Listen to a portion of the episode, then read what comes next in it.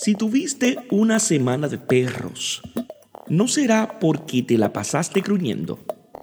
¿Cuál fue tu conducta en las situaciones problemáticas que viviste?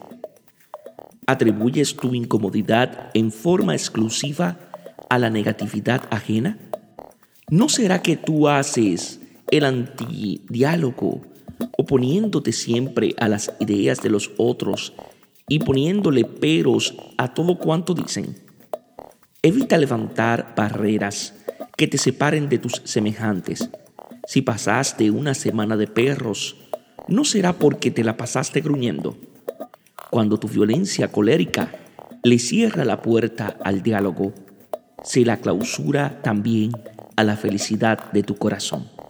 Dios os bendiga en sabiduría y en santidad.